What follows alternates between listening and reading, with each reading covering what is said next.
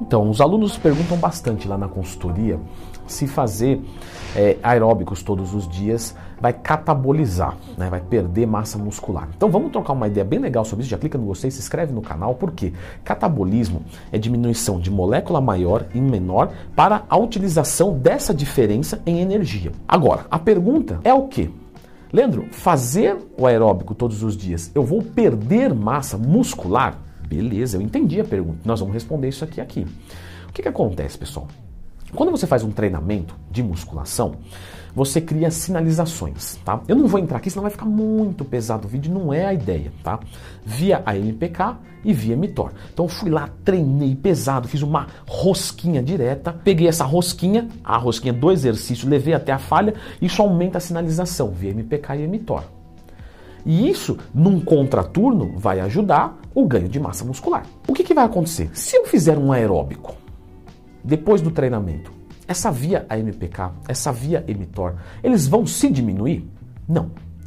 Então o aeróbico ele não tira a sinalização de um treinamento de hipertrofia. Ele pode potencializar? Não, também não vai subir. Se eu fizer no pré-treino, isso pode me atrapalhar? Pode. Porque presta atenção no seguinte: tudo que atrapalha o seu treino de musculação atrapalha o teu resultado. Então, por exemplo, zerar o carboidrato. Por que, que a, gente, a gente começa a perder massa muscular?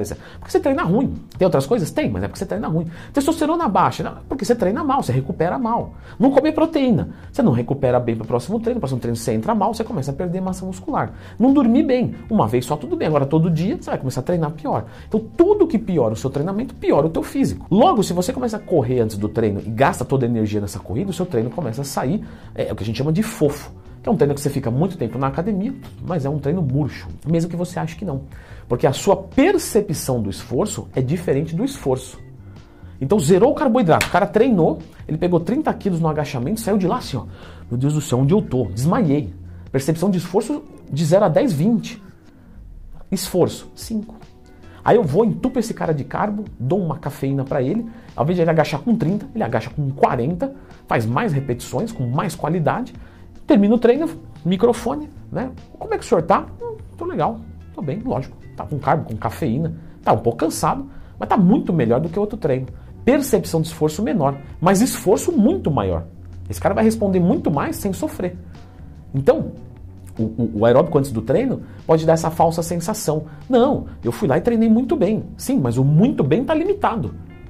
Então o carboidrato antes do treino pode atrapalhar o ganho. Não vai fazer você perder, tá? A menos que seja gigantesco, 120 quilos, 10% de gordura.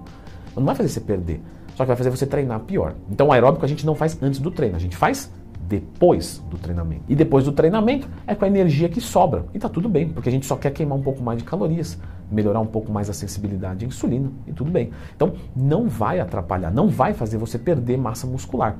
Não por isso, pelas vias de sinalização. Você vai dizer, tudo bem, Leandrão. Mas é o seguinte, eu vou começar a queimar a musculatura. Como assim? Não, né, não vai queimar musculatura. Não, vai queimar musculatura. Você vai realmente utilizar alguma energia para fazer esse aeróbico, mas desde que você esteja bem alimentado para isso, vai ocorrer um processo catabólico em nível significativo. O que, que acontece com as pessoas? Elas subestimam o aeróbico quando vai colocar no gasto energético. Então a pessoa vai lá, faz um treino, faz o aeróbico e não come como se estivesse treinando e fazendo aeróbico.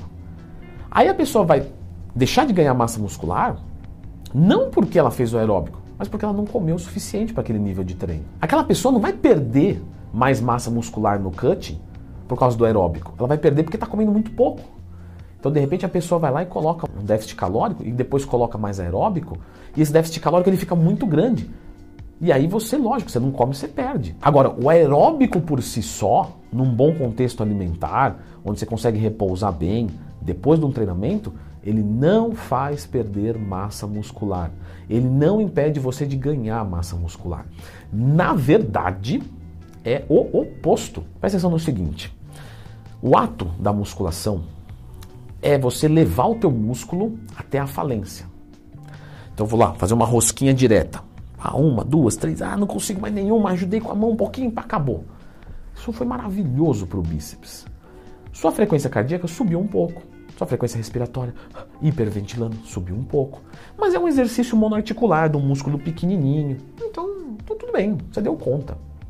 Agora, Você mete uma barra nas costas, entendeu? Que papo é esse? Um agachamento. Você mete uma barra nas costas pesado e agacha. O que, que acontece com muitas pessoas? Faz a respiração direito, vai lá embaixo, a bunda bate lá no calcanhar. Calma, não é todo mundo que pode, tá? Nem que precisa também. Mas eu digo, faz um agachamento com qualidade. Essa pessoa às vezes começa a hiperventilar, o coração brum, vai lá em cima e tá tudo bem, isso é ótimo para o organismo. Só que as pernas não chegaram até a falha. Perna, tô falando no, no, no sentido popular, tá? Porque academicamente a perna é do joelho para baixo. O músculo da perna, ah, então eu vou falar lá um gêmeos, tá? Uma panturrilha, um, os músculos da panturrilha.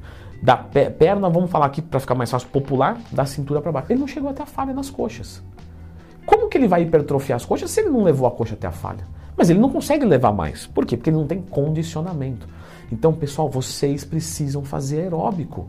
Porque se vocês não melhorarem o condicionamento cardiorrespiratório de vocês, os exercícios multiarticulares, que são os maiores construtores de músculo, principalmente para quem não tem nada, não vai conseguir evoluir. É muito diferente pegar um cara que já está gigante e ele tem que melhorar só uma cabeça do tríceps, então ele faz uma, uma coisa específica com, uma, com distanciamento do cotovelo, do tronco para trabalhar mais uma cabeça. Tudo bem.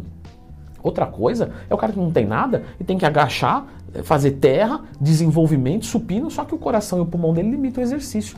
Isso vai atrapalhar a hipertrofia. Então, o aeróbico ele é necessário para que você tenha o melhor do progresso. Se não fosse só isso, quando você, por exemplo, consome muito carboidrato, você piora a sensibilidade à insulina. A insulina é o maior hormônio anabólico do corpo, não é o maior anabólico do músculo, tá? Que fique claro. Tem gente que fala, ah, não, insulina é demais. Então faz um ciclo só de insulina, não vai dar em nada, vai ficar gordo. Mas a insulina ela é mais anabólico para os tecidos. Mais anabólico para o músculo é a testosterona. Porém, a sua insulina faz parte de carregar tudo isso para dentro do músculo.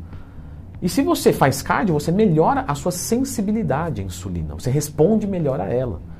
Então, o aeróbico é muito, muito importante para a hipertrofia. Ele não atrapalha, ele ajuda a hipertrofia. Eu vou deixar agora a indicação aqui de um vídeo de um colega, de um querido amigo meu que é o Diogo Círico que ele falou como é que eu consegui o cardio e a dieta. Isso é que vocês têm que entender, tá?